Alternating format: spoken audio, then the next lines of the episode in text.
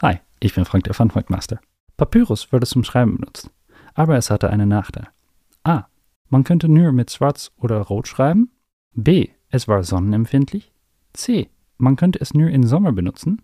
D. Man könnte sich leicht dran schneiden. Paper Cuts.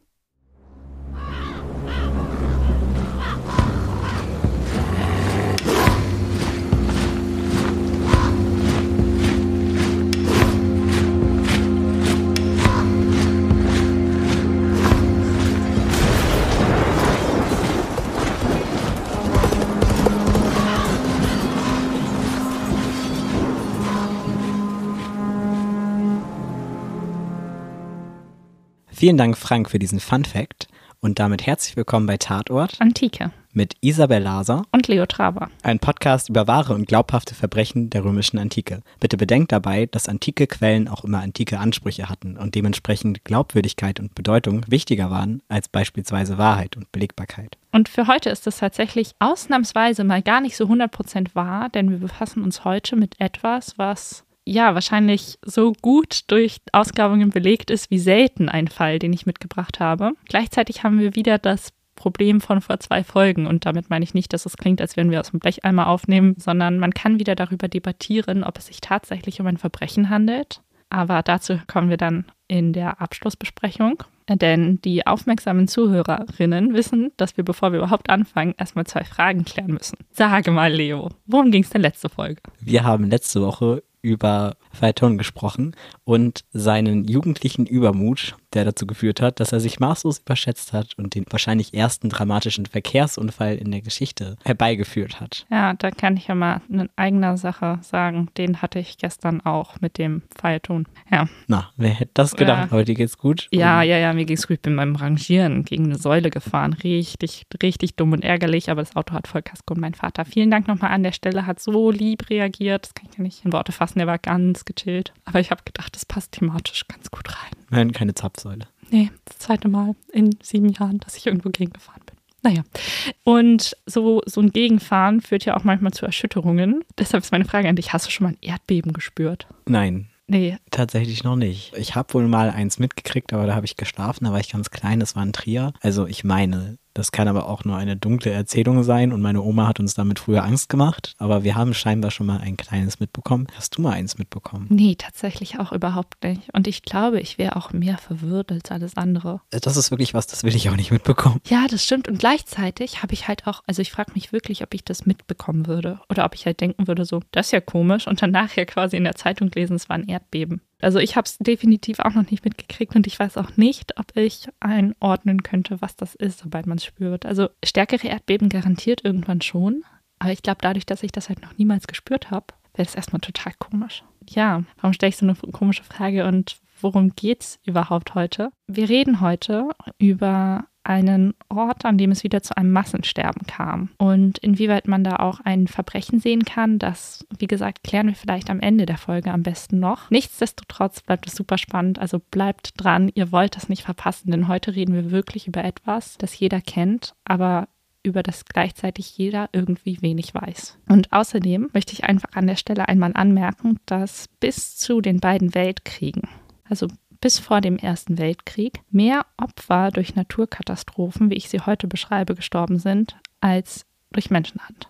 Und das hat sich leider Gottes seit den Weltkriegen geändert. Da hat Kriegsführung dann so eine Industrialisierung erfahren, sage ich mal, dass wir inzwischen schlimmer sind als jede Naturkatastrophe. Aber jetzt begeben wir uns erstmal in das Jahr 800 vor unserer Zeitrechnung. Und damit setzen wir früher ein, als wir quasi jemals eingesetzt haben. Aber ich habe ja schon gesagt, heute gibt es relativ viel archäologische Beweise dafür, was passiert ist. Und man kann aufgrund von Ausgrabungen und Steinanalysen festlegen, dass 800 vor unserer Zeitenrechnung der letzte Ausbruch des Vesuvs war. Und dementsprechend hatte man dann wirklich bis das Römische Reich so um das Jahr Null und dann später im Kaiserreich auf seinem Höhepunkt stand, hatte man einfach in der Nähe des Vesuvs quasi das, was man heutzutage in Monaco hat malerisch gelegene Landgüter mit sanften Bergen im Hintergrund, Weingütern, Sonne, Meer. Der Golf von Neapel ist halt echt eine super schöne Urlaubsregion. Dementsprechend hatten alle reichen, schönen Römer in der Zeit ihre Villen da. Und man muss auch dazu sagen, im Kaiserreich war ja dann nicht mehr und wir befinden uns jetzt 80 nach unserer Zeitenrechnung eben im Kaiserreich. Da haben die meisten römischen Bürger auch einfach politisch nichts mehr zu sagen. Dementsprechend wird sich zurückgezogen auf die Landgüter. Man beginnt mehr zu schreiben und sich der Kunst zu widmen, weil man einfach auch viel Zensur hat in der Zeit. Und zum Beispiel was, was ganz bekannt und berühmt wird als Literaturgattung, sind so Beschreibungen von Häusern. Und da werden dann halt auch gerade solche großen Landgüter ganz exzessiv beschrieben. Und ja, das ist das Setting, in dem wir uns befinden. Und noch dazu kommt, dass die Erde um den Vesuv herum total fruchtbar war, weil das eben so besonders nährhafter Vulkanboden war. Das konnte aber mehr oder weniger keiner wissen. Und deshalb habe ich nachgefragt, ob du schon mal ein Erdbeben erlebt hast oder ob du glauben würdest, ein Erdbeben identifizieren zu können. Denn in der Gegend um den Vesuv herum hat die Erde schon manchmal gebebt. Das ist aber für Italiener weniger erschreckend als für uns Deutsche. Und noch dazu sind so kleine Erdbeben teilweise auch gar nicht bemerkbar. So, du hast ja gesagt, du hast da auch einfach durchgeschlafen früher, als du das vielleicht einmal hättest merken können. Und dementsprechend ist es jetzt eben auch so, dass viele Leute sich immer denken, ja Mensch, warum baut man denn auch am Fuße eines Vulkans? Die wussten gar nicht, dass das ein Vulkan ist. Nee, die wussten absolut nicht, dass das ein Vulkan ist. Ich habe oh. auch in den Recherchen zu dieser Folge erst rausgefunden, dass Vulkankrater durch Ausbrüche entstehen hätte ich Geografie mal in der Schule nicht abgewählt, vielleicht hätte ich das dann vorher das gewusst. das alte Thema. Wo, wo ist nochmal das Mittelmeer? Aber dadurch, dass eben der Berg dann quasi oben abbricht, entsteht dieser Krater. Man kann das teilweise bei Vulkanen einfach, bevor sie aktiv sind, gar nicht mit bloßem Auge sehen. Und man hatte natürlich noch keine seismografischen Instrumente. Und irgendwie gesagt haben, Mensch, guck mal hier, das ist ja seltsam. Und man hatte auch bis zu diesem Zeitpunkt noch keine Beschreibung von so einer Naturkatastrophe. An diesem Punkt setzen wir jetzt ein. Ja, wir finden uns im Jahr 79 nach unserer Zeitenrechnung. Um genau zu sein, befinden wir uns wahrscheinlich auf den Tag genau am 24. August. Also gar nicht so weit weg von unserem Aufnahmedatum, der 9. August. Und wir befinden uns in einem Landhaus mit Blick auf Pompeji, eine Stadt am Fuße des Vesuvs. Und da kommt es jetzt dazu, dass Plinius der Ältere und Plinius der Jüngere, ein Onkel und sein Neffe, sich in einem Haus aufhalten und der Onkel wird im Laufe dieses 24. Augusts sterben.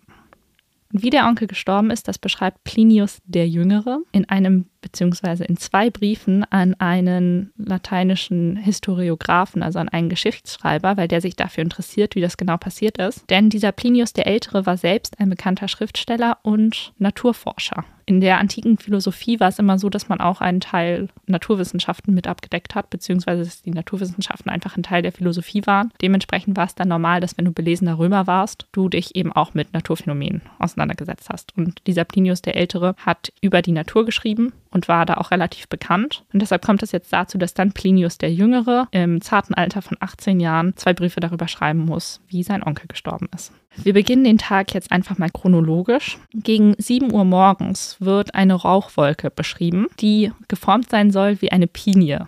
Also das heißt, so unten sehr dünn und dann oben sich breiter auffächernd. Und es ist noch unklar, woher diese Rauchwolke kommt, aber sie deckt schon mal relativ viel vom Himmel ab. Plinius der Ältere beschließt jetzt, dass er in seinem, sage ich mal, Drang als Naturforscher Schiffe fertig machen lässt, beziehungsweise erstmal möchte er ein Schiff fertig machen lassen und selber mit einer Handvoll Menschen übersetzen, um sich anzugucken, was genau da passiert mit der Rauchwolke und einfach mal in ihre Richtung zu fahren. Dann kommt es, während er diese Schiffe noch fertig machen lässt und Plinius der Jüngere beschreibt das, dass sein Onkel da noch auf einer Liege liegt und das ist ganz fies. Im späteren Verlauf der Geschichte schreibt dann Plinius der Jüngere über das Schnarchen seines Onkels und attributiert das der Leibesfülle.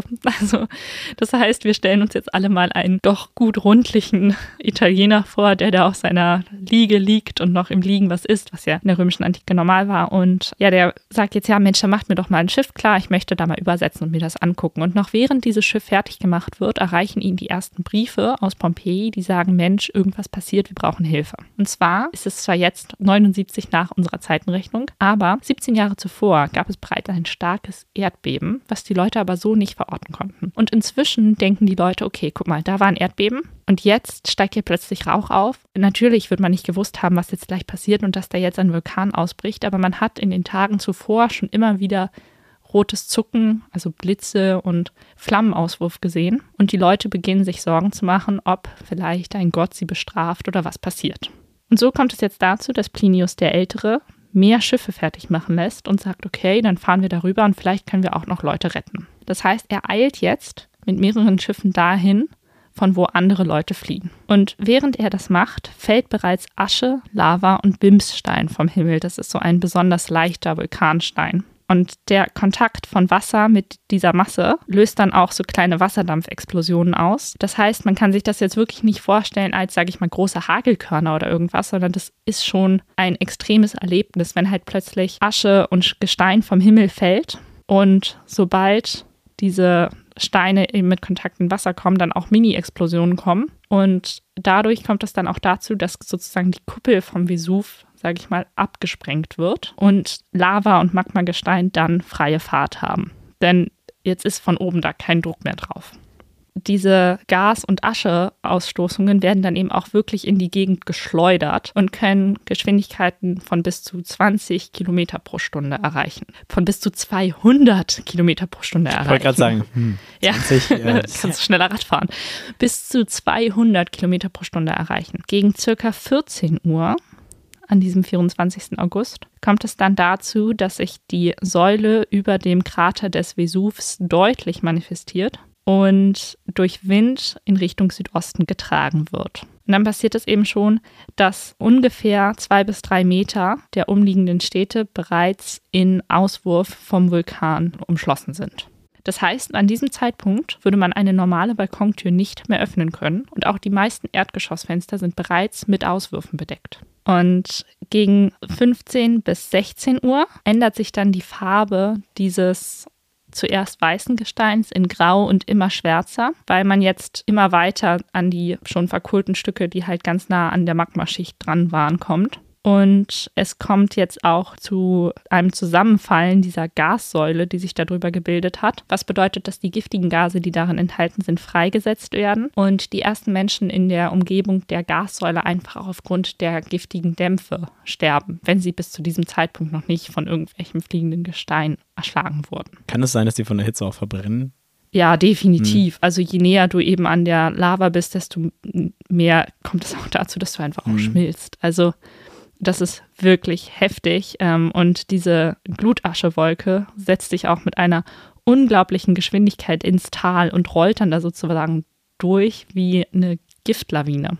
Und ja, inmitten dieser Mischung aus fliegendem Gestein und Giftwolken, die sich jetzt freigesetzt haben, hat Plinius der Ältere befohlen, Schiffe fertig zu machen. Und er setzt jetzt über in Richtung Pompeji und wird immer wieder von seinem Kapitän angehalten, nicht überzusetzen, denn er nimmt für jedes Boot eine vollständige Mannschaft mit und Menschen, die helfen sollen. Das Problem ist aber, dass der Wind gegen Pompeji steht.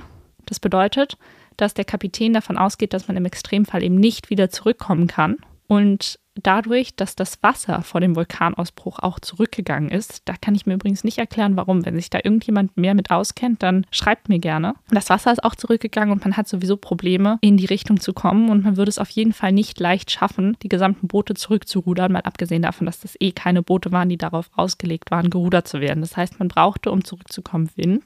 Ich weiß nicht, ob du schon mal gesegelt bist, aber es ist auf jeden Fall super schwer, gegen den Wind zu kreuzen. Ich weiß es nur vom Surfen. Dann kann man immer nur so schräg fahren. Aber das geht halt jetzt mit moderner Technik. Ich denke mal, das ging früher einfach nicht so ohne weiteres. Das heißt, die Mannschaft hatte schon dieses unglaublich ja, bedrückende Gefühl, dass man in den eigenen Tod fährt. Und in diesem Gefühl kommt es dazu, dass Plinius, der Ältere, alle beruhigt und sich nochmal zum Schlafen hinlegt und sagt, naja, das ist doch alles nicht so schlimm. Guckt mal, wenn ich schlafen kann, dann könnt ihr euch auch mal alle entspannen.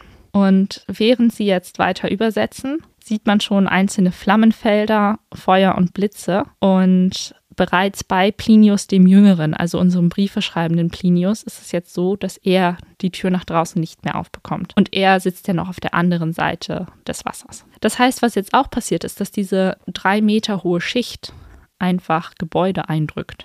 Also das heißt, die Menschen, die gedacht haben, okay, es regnet jetzt Steine, vielleicht sollten wir lieber nach drinnen gehen denen wird genau das zum Verhängnis, denn sie werden jetzt drinnen von Asche von allen Seiten eingeschlossen, die zum Schluss dann auch ihre eigenen Häuser auf sie einstürzen lässt. Da Plinius auch sieht, dass die Steine wirklich schnell und rasant vom Himmel fallen, befiehlt er seiner Besatzung, sich Kissen oder Decken um den Kopf zu wickeln, um den Kopf so vor Steinschlag zu schützen, was ja an sich erstmal total smart ist, aber vielleicht hätte man gar nicht erst übersetzen sollen. Außerdem kommt es dazu, dass die Aschewolke wirklich alles so abdunkelt, dass man laut antiker Quellen nicht mal mehr mit einer Fackel weitersehen konnte. Vor allem muss auch das Anzünden von Fackeln in diesem explosiven Gasgemisch gar nicht so klug gewesen sein. Also mal abgesehen davon, dass halt die Luft auch einfach immer, immer knapper wird und die Menschen ersticken, ist es natürlich auch so, dass wenn du dann irgendwas da in Flammen setzt, das wieder mit Explosionen verpufft.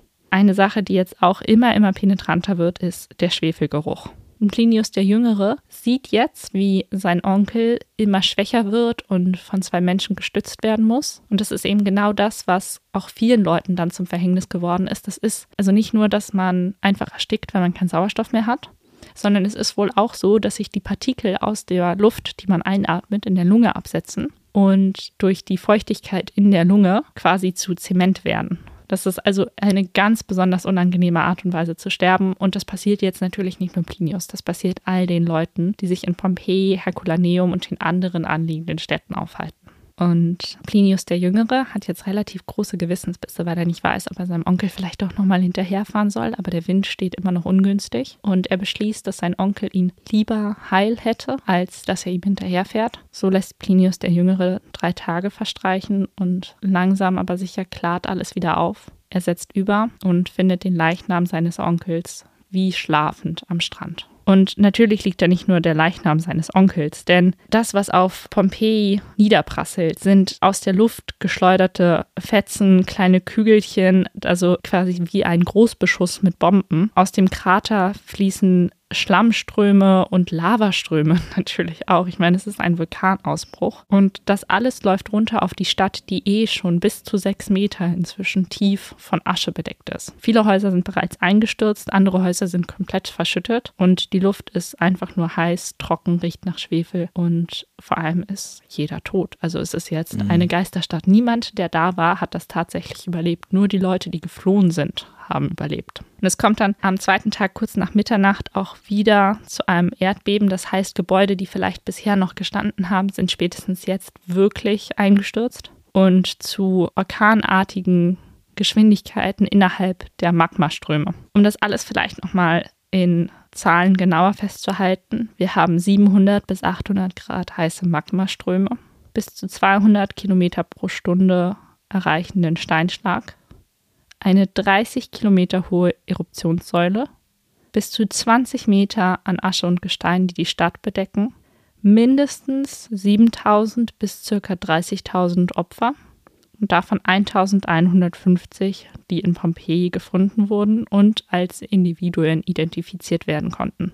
Und das bedeutet in dem Fall jetzt nicht, dass man sagen konnte, okay, das ist genau die Person, sondern dass man eben einfach sagen konnte, guck mal, das ist eine einzelne Person und das ist eine andere einzelne Person. Als man Pompeji gefunden hat, im 18. Jahrhundert hat man auch relativ schnell mitgekriegt, dass da Hohlräume sind. Und diese Hohlräume sind dadurch entstanden, dass da eben Menschen lagen, die innerhalb der von Asche abgeschlossenen Schicht gestorben sind oder bevor sie von Asche abgeschlossen wurden, gestorben sind. Dementsprechend konnte man dann diese entstandenen Hohlräume ausgießen. Und ich denke mal, dass das wahrscheinlich auch schon jeder mal irgendwo in Abbildungen gesehen hat. Man hat dann relativ klare Bilder davon, wie die Leute lagen, als sie gestorben sind.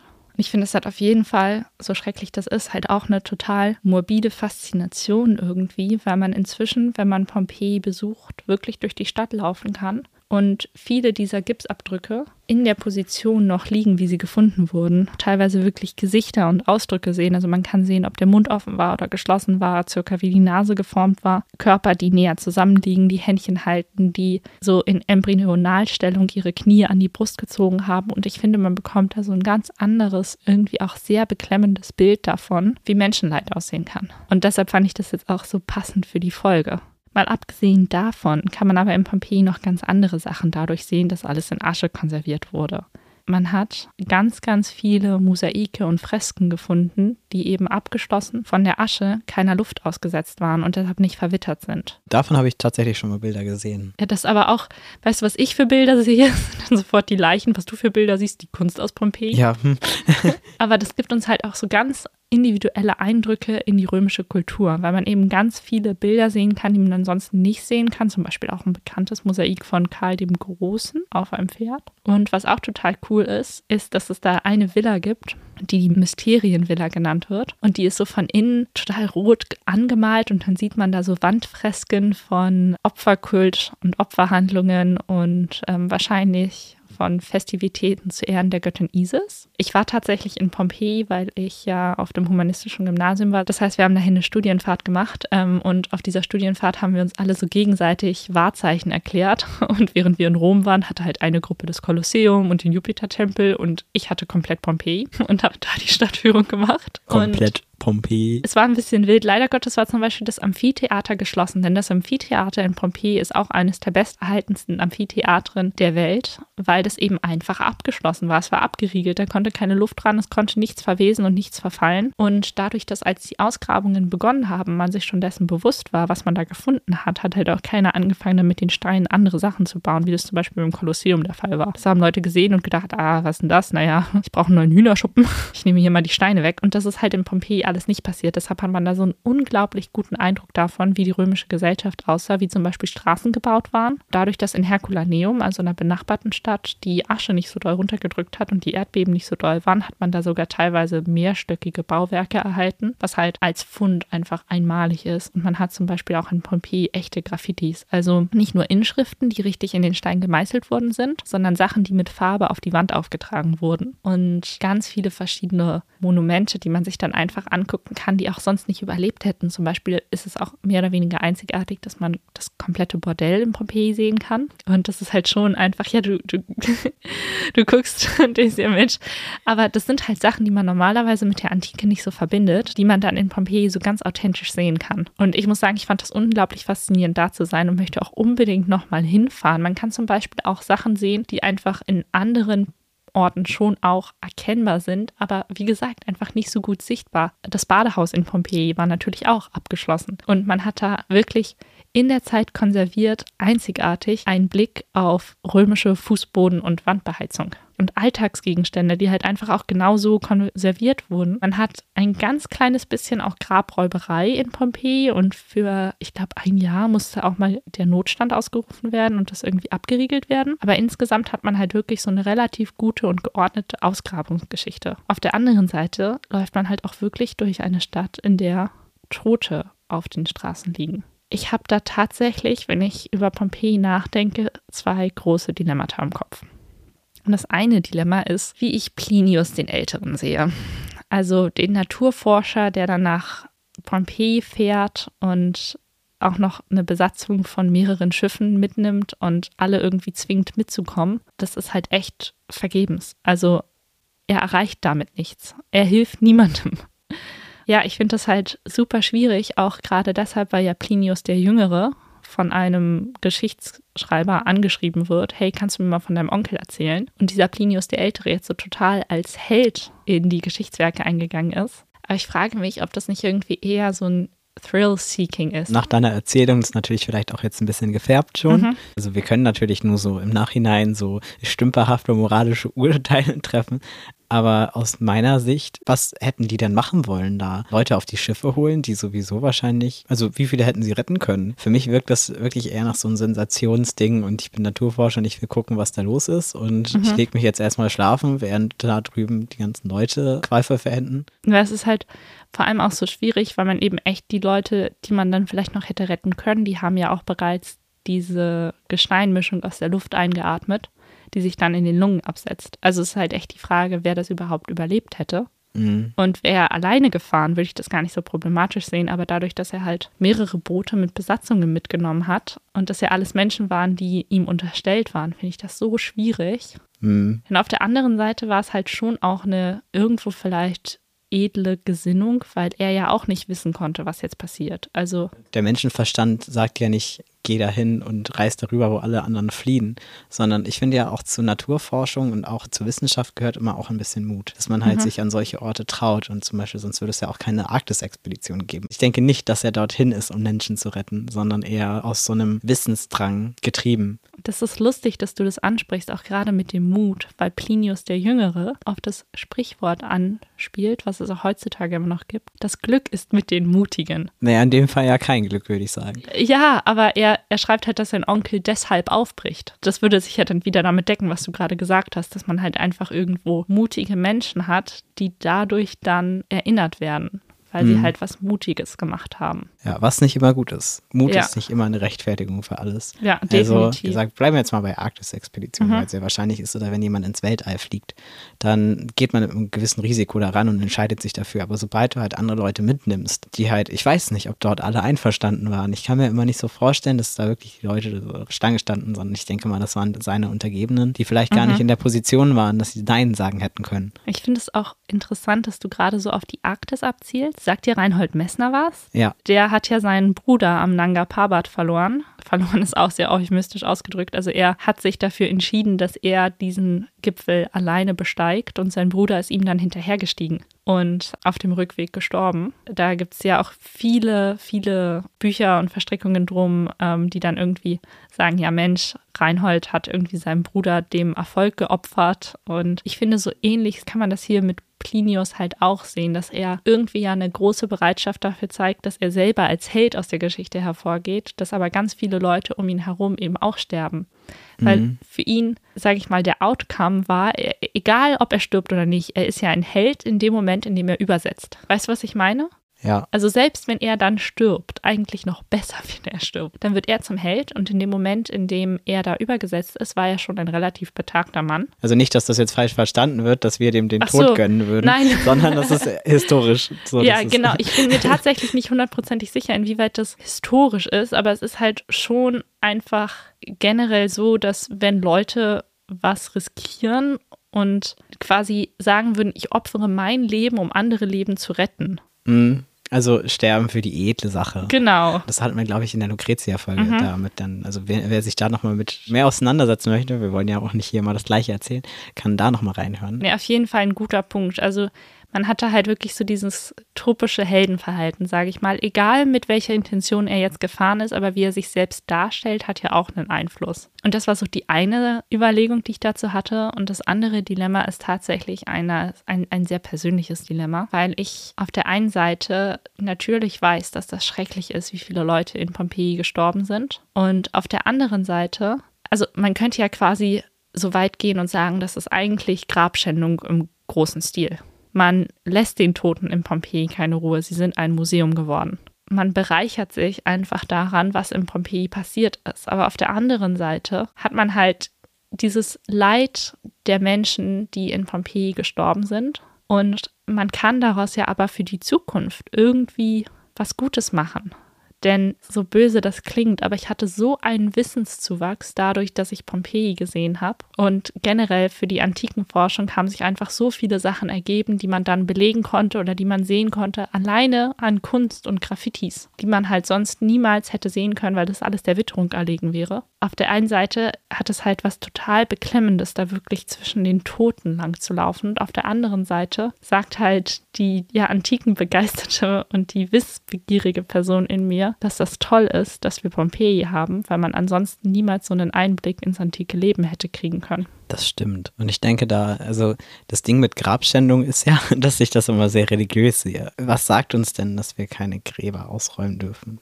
Also vielleicht bin ich da ein bisschen zu anarchisch äh, von meiner Gesinnung her, aber ich denke, dass da kein, also da hat ja kein Mensch dran Schuld, dass all diese Leute gestorben sind. Und wenn so viel Zeit vergeht, es tut ja keinem mehr weh.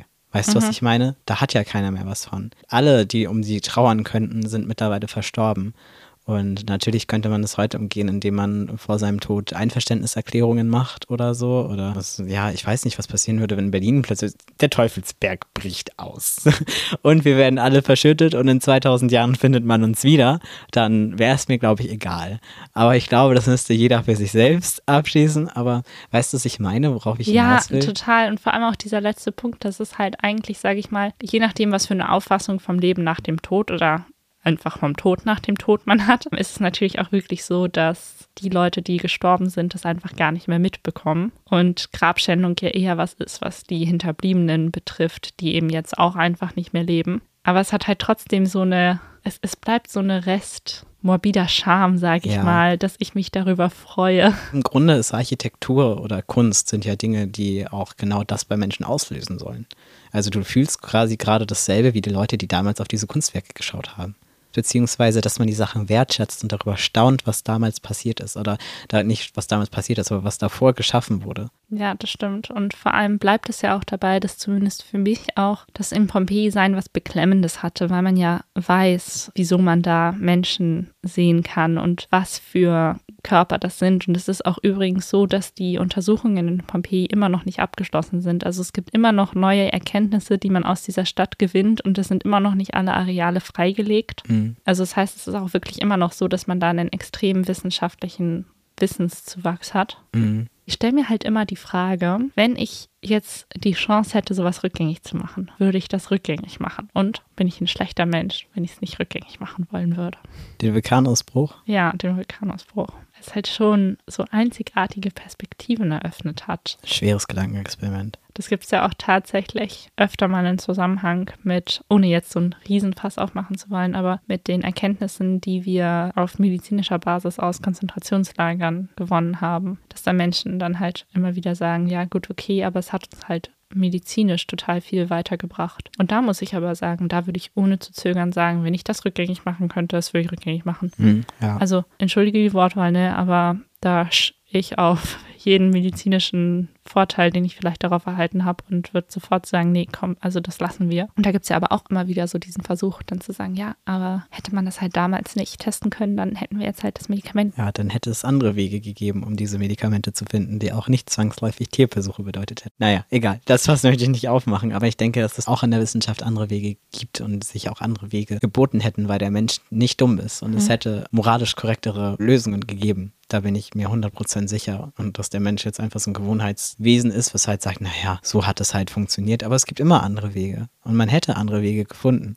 Vielleicht welche, die wir uns jetzt gar nicht vorstellen könnten. Vielleicht ist das auch der Unterschied für mich zwischen Pompeji und dem doch etwas hinkenden, aber immer ähnlich betrachteten Vergleich. Ich meine, klar, man kann halt sagen, das ist menschengemacht, weil Menschen halt gierig genug sind, um dann genau in solchen Gegenden, die halt schön aussehen und fruchtbar sind, dann auch wohnen wollen. Also da kann man so Gesellschaftskritik üben quasi und sagen, ja, aber muss man wirklich immer wieder in solche Gegenden zurücksiedeln? Es ist ja auch heute immer noch so, dass Leute in Vesuv-Nähe wohnen. Also das interessiert ja gar keinen. Der Vesuv ist auch übrigens immer noch aktiv. Man könnte jetzt auch einfach ketzerisch sagen, haben wir nichts draus gelernt, aber Dich zwingt ja keiner dahin zu ziehen. Ja. In dieser Situation, wie es damals die äh, JüdInnen waren, da war ja überhaupt nichts mit eigenem Einverständnis. Mhm. Das sind einfach ganz andere Grundvoraussetzungen. Und gleichzeitig ist es auch so, dass man ja den Wissenszuwachs, den man jetzt durch den Vesuv-Ausbruch hatte, nicht irgendwie regenerieren kann, indem man das irgendwie anders löst, sondern, naja, also wie will man sonst eine ganze Stadt konservieren? Das ist halt schwierig. Und sie ist halt durch Zufall konserviert. Nicht menschengemacht. Ja, das stimmt. Also ich bin mit meinem abgebrochenen Philosophiestudium ja eigentlich der Wissenschaft immer sehr zugewandt und bin auch für Fortschritt, aber Fortschritt auf moralischer Ebene. Ich finde, dafür muss niemandem wehgetan werden, um bestimmtes Wissen zu erlangen. Und das Wissen aus Pompeji ist ja einfach eins, was statisch ruht. Da Ja, jetzt dann da quasi. tust du halt niemandem weh Genau. bei, wenn du das ausgräbst. Ja, vielleicht können wir an dem Punkt, nachdem wir die zwei Briefe, die Plinius dazu geschrieben hat, schon besprochen haben, noch zurückkommen auf eine letzte Wortmeldung zum Vesuv-Ausbruch. Damit schließe ich dann die Folge mit Martials Worten ab. Dies ist der Vesuv, der eben noch vom Schatten des Weinlaubs grün war. Hier hatte die edle Traube feuchte Wangen zu Boden gedrückt. Dies ist der Bergrücken, den Bacchus mehr als die Hügel von Nyssa geliebt hat. Auf diesem Berg tanzten die Satyren neulich einen Reigen. Dies ist der Sitz der Venus, der ihr lieber ist als Sparta. Dieser Ort war durch den Namen des Herkules berühmt. Alles liegt durch Flammen und traurige Asche versunken.